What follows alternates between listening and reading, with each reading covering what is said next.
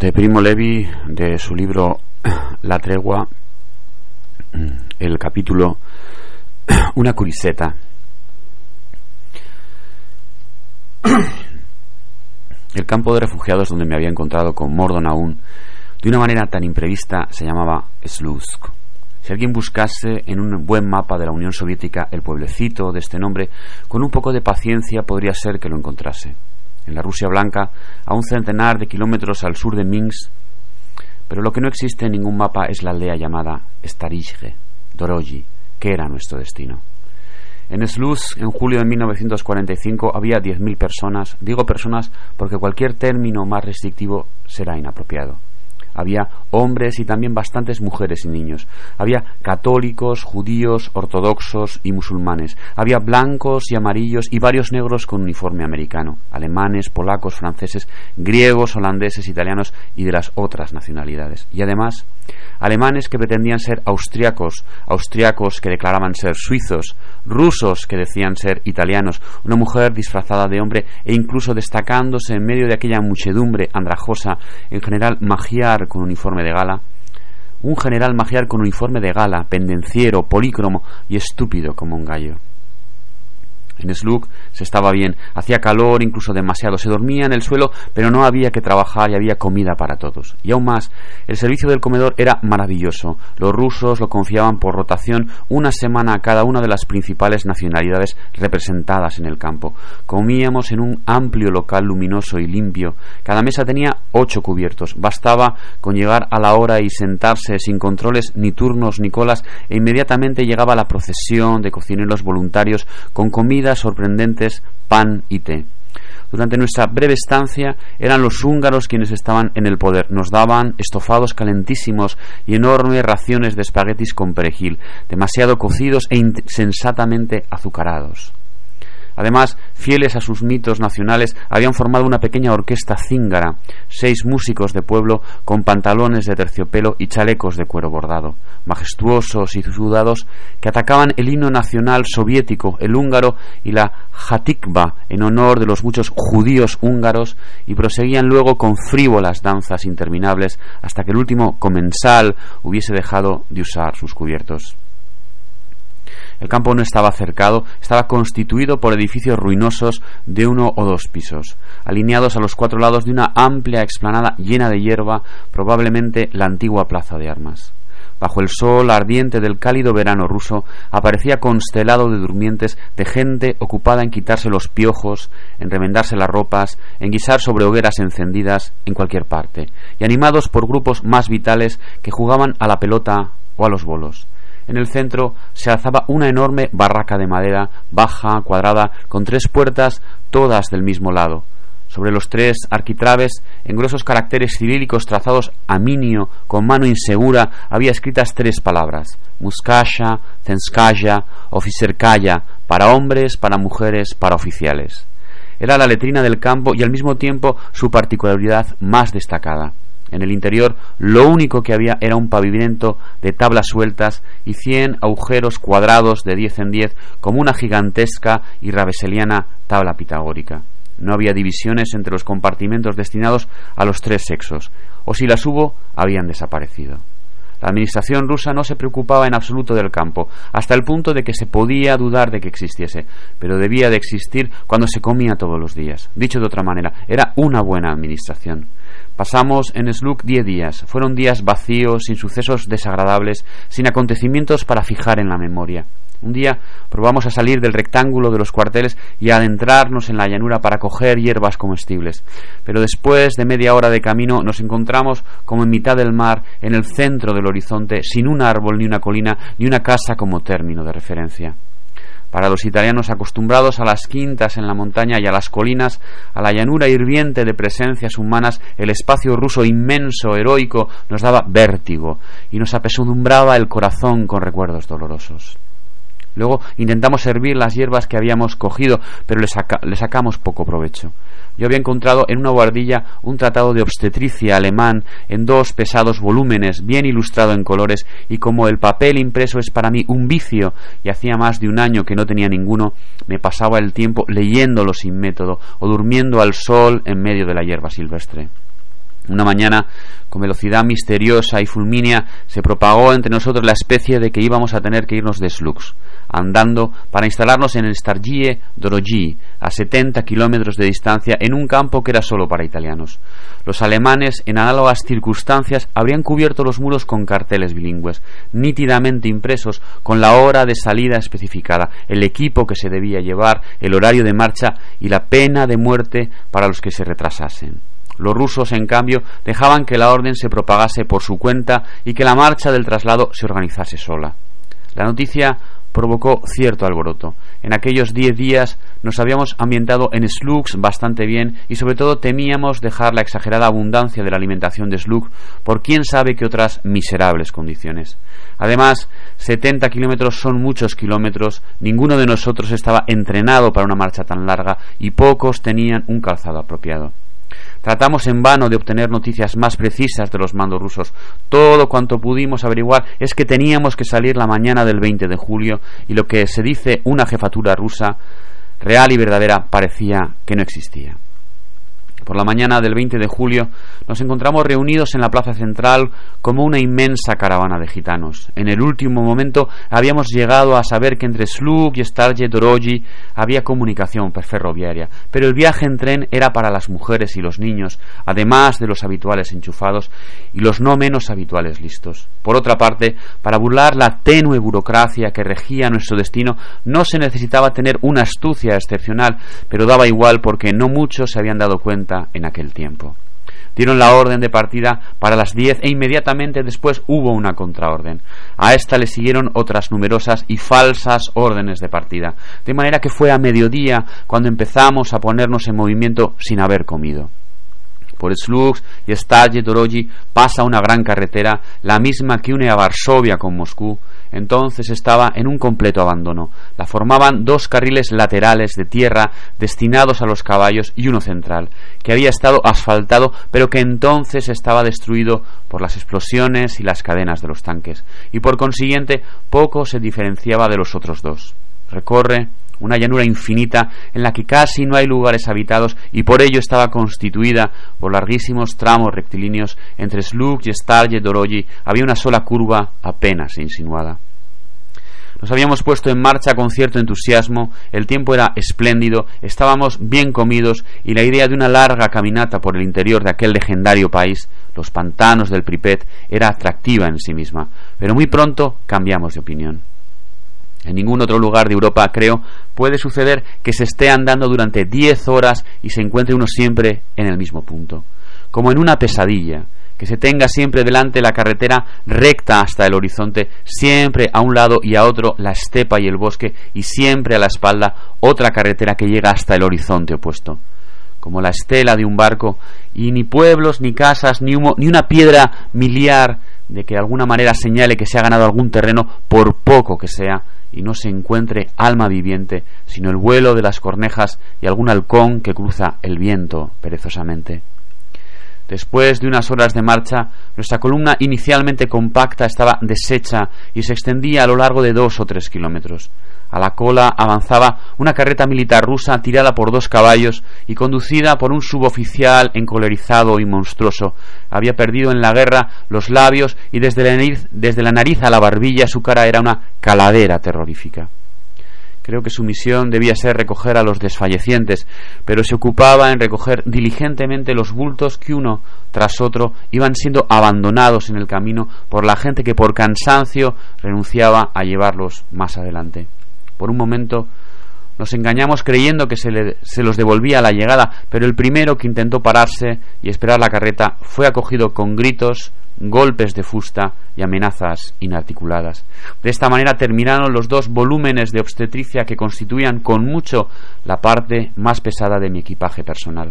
Al atardecer, nuestro grupo que se había quedado solo, a mi lado iban el dulce y paciente Leonardo, Daniele cojeante y encolerizado por la sed y el cansancio, un señor, un verdorben con un amigo suyo, Triestino, y naturalmente Cesare. Nos paramos a tomar aliento en la última curva que interrumpía la feroz monotonía de la carretera. Allí había una choza sin techo, seguramente el único resto visible de un pueblo destrozado por la guerra. Detrás descubrimos un pozo en el que apagamos la sed con voluptuosidad. Estábamos cansados y teníamos los pies hinchados y llagados. Yo hacía tiempo que había perdido mis zapatos de arzobispo y había heredado de no sé quién un par de zapatillas de ciclista, ligeras como plumas, pero me estaban estrechas y a ratos tenía que quitármelas e ir descalzo. Tuvimos un breve cambio de impresiones y si el tipo nos obligaba a estar andando toda la noche, no sería extraño. Una vez en Katowice, los rusos nos habían hecho estar descargando botas de un tren 24 horas seguidas. También ellos trabajaban a nuestro lado. ¿Por qué no nos emboscábamos? A Jedroji llegaríamos tranquilamente al día siguiente. Seguro que el ruso no tenía listas para pasarlas. La noche se anunciaba tibia, teníamos agua y algo para cenar, aunque no mucho, reuníamos entre los seis. La choza estaba en ruinas, pero le quedaba un poco de tejado para resguardarnos del rocío. Muy bien, dijo Cesare, yo me quedo, para esta noche quiero asarme una gallina. De modo que nos escondimos en el bosque hasta que pasó la carreta con el esqueleto, esperamos a que los últimos rezagados se fuesen del pozo y tomamos posesión de nuestro lugar de acampada. Tendimos las mantas por tierra, abrimos los sacos, encendimos una hoguera y empezamos a preparar la cena con pan, casa de maíz y una lata de guisantes. Pero ¿qué cena es esta? dijo Cesare. Guisantes. No me habéis entendido. Yo quiero un banquete esta noche y quiero asarme una gallina.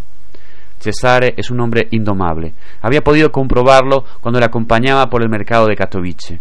Fue inútil decirle que encontrar un pollo de noche en mitad de los pantanos del Pripet sin saber ruso y sin dinero con qué pagarlo era una idea insensata.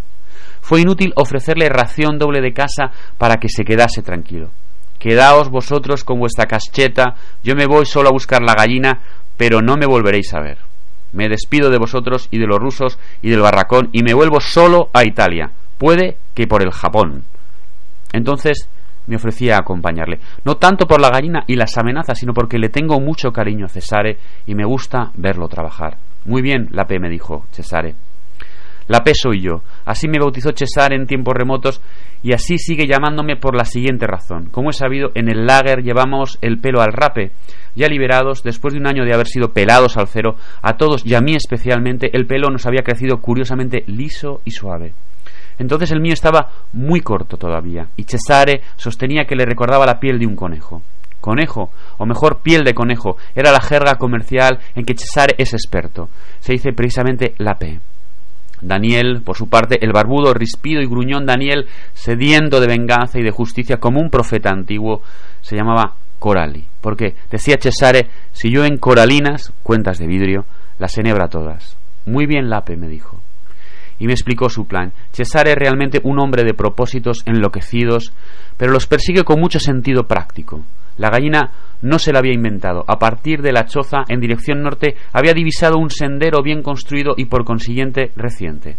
Era probable que llevase a un pueblo, y si había un pueblo había también gallinas. Salimos, ya era casi de noche, y Cesare tenía razón. Por encima del repecho de una ondulación casi imperceptible del terreno, a unos dos kilómetros de distancia, entre los árboles se veía brillar una luz. Nos pusimos en marcha tropezando contra los arbustos, seguidos por enjambres de voraces mosquitos. Llevamos la única mercancía de trueque de la que el grupo había estado dispuesto a separarse. Nuestros seis platos, platos vulgares de loza que los rusos nos habían distribuido en su momento por todo homenaje. Íbamos en la oscuridad, atentos a no perder el sendero. A intervalos dábamos gritos. Del pueblo no contestaba nadie. Cuando estuvimos a un centenar de metros, Cesare se detuvo, tomó aliento y gritó Eh, rusote, somos amigos. Italiansky, ¿tendréis una gallina para vendernos? La respuesta llegó. Un relámpago en la oscuridad, un golpe seco y el silbido de una bala unos metros sobre nuestras cabezas. Yo me eché a tierra, despacito para no romper los platos, pero Cesare estaba furioso y se quedó en pie. Ah, malditos, os he dicho que somos amigos, hijos de mala madre, no me hagáis hablar. Una gallinita es lo que queremos. No somos bandidos, no somos deutsches, somos italiansky. No hubo más disparos y ya se entreveían perfiles humanos sobre el repecho. Nos acercamos cautamente, César delante, que continuaba su discurso persuasivo, y yo detrás, dispuesto a echarme a tierra otra vez. Por fin llegamos al pueblo. No había más de cinco o seis casas de madera en torno a una plaza minúscula y en ella, esperándonos, estaba toda la población, una treintena de personas en su mayoría, viejas campesinas, más los niños, los perros, todos visiblemente alarmados. Sobresalía de la pequeña multitud un viejo alto y barbudo, el del disparo todavía tenía el mosquetón en la mano. Cesare consideraba que se había terminado su papel, que era el estratégico, y me llamó a mi deber. Vamos, te toca a ti. ¿A qué esperas? Anda, explícales que somos italianos, que no queremos hacer daño a nadie y que queremos comprar una gallina para asarla. Aquellas gentes nos miraban con una curiosidad desconfiada. Parecía que se habían persuadido de que, a pesar de ir vestidos como dos evadidos, no debíamos de ser peligrosos. Las viejas habían dejado de chillar y hasta los perros se habían tranquilizado. El viejo del fusil nos hacía preguntas que no entendíamos. Yo de ruso no sé más que un centenar de palabras y ninguna se adaptaba a la situación. Con la excepción de italiansky. Repetí varias veces italiansky hasta que el viejo empezó a su vez a decir italiansky en beneficio de los circunstantes. Mientras tanto, Cesare, más concreto, había sacado los platos del saco, había colocado cinco extendidos en tierra como en el mercado y tenía el sexto en la mano, dándole golpecitos con la uña en el borde para que escuchasen cómo sonaba. Las campesinas miraban divertidas y llenas de oscuridad. Tarelki, dijo una. Tarelki da, contesté yo, contento de haber aprendido el nombre de la mercancía que estaba ofreciéndoles, a lo que una de ellas tendió una mano nerviosa hacia el plato que Cesare estaba enseñándoles. Eh, ¿qué, es lo, eh, ¿Qué es lo que crees? dijo este retirándolo velozmente. No lo regalamos. Y se volvió a mí como una víbora. Pero ¿qué es lo que estaba esperando para pedirles la gallina a cambio? ¿De qué me servían mis estudios? Yo estaba muy embarazado. El ruso dicen que es una lengua indoeuropea y los pollos debían ser conocidos por nuestros comunes progenitores en época ciertamente anterior a la subdivisión en las diversas familias étnicas modernas. Gisfretus, quiero decir, sobre estos sólidos cimientos, provee a decir pollo y pájaro en todas las formas que sabía, pero sin ningún resultado visible. Césare también estaba perplejo. Césare, en lo íntimo de su corazón, nunca se había convencido realmente de que los alemanes hablasen alemán y los rusos rusos más que por una extravagante malignidad. Por eso estaba persuadido también de que sólo por un refinamiento de esa malignidad fingían no comprender el italiano. Malignidad o una ignorancia extrema y escandalosa, pura barbarie. No había más posibilidades y su perplejidad iba convirtiéndose en rabia rápidamente protestaba y lanzaba maldiciones, era posible que fuese tan difícil entender lo que es una gallina y que queríamos cambiarla por seis platos. Una gallina de esas que van por ahí escarbando con el pico y con las patas en el suelo, haciendo cocodé. Y sin mucha fidelidad, torvo y enfurruñado, hizo una pésima imitación de las costumbres de los pollos, agachándose hasta el suelo, raspándolo primero con un pie y luego con el otro, y picoteando acá y allá con la mano en forma de cuña entre una maldición y otra decía también cocodé, pero como he sabido, esta interpretación de verso gallinacio es muy convencional, circula exclusivamente en Italia y no se entiende fuera de ella. El resultado fue nulo, nos miraban con ojos atónitos y nos tomaban por locos con toda seguridad. Porque, ¿con qué intención habíamos llegado de los confines de la tierra a hacer misteriosas payasadas en su plaza? ya furibundo, Cesare se esforzó hasta en poner un huevo y mientras tanto los insultaba de maneras fantásticas, haciendo con ello mucho más oscuro el sentido de su representación. Ante aquel espectáculo fuera de lugar, la charla de las comadres subió una octava y se convirtió en un rumor de avispero perturbado. Cuando vi que una de las viejas se acercaba al barbudo y le hablaba mirándonos nerviosa, me di cuenta de que la situación era comprometida. Hice levantarse a Cesare de sus posturas antinaturales, lo tranquilicé y con él me acerqué al hombre. Le dije, venga, por favor. Y lo llevé junto a una ventana desde la cual la luz de una linterna iluminaba bastante bien un rectángulo del terreno. Aquí, penosamente consciente de las muchas miradas sospechosas, dibujé en el suelo una gallina completa en todos sus atributos, incluido un huevo debajo de ella para mayor especificación. Luego me levanté y dije, vosotros los platos, nosotros de comer. Siguió una breve consulta. Luego saltó del grupo una vieja con ojos brillantes de gozo y astucia. Avanzó dos pasos y con voz cascabaleante pronunció Cura, Curizza. Estaba muy orgullosa y satisfecha de haber sido quien resolviese el enigma. De todas partes estallaron risas y aplausos y voces de Curizza, Curizza, y hasta nosotros batimos palmas, presas del juego y del entusiasmo general. La viejecilla se inclinó como una actriz al terminar su papel, desapareció y volvió a aparecer con una gallina en la mano ya desplumada. La balanceó burlonamente bajo la nariz de Cesare como contraprueba y como vio que éste reaccionaba favorablemente soltó la presa, recogió los platos y se los llevó. Cesare, que entendía de ello porque en una época tuvo un puesto en Porta Portese, me aseguró que la curiseta estaba bastante gorda y valía nuestros seis platos. La llevamos a la cabaña, despertamos a los amigos que ya se habían dormido, volvimos a hacer fuego, guisamos el pollo y nos los comimos sin platos que ya no teníamos.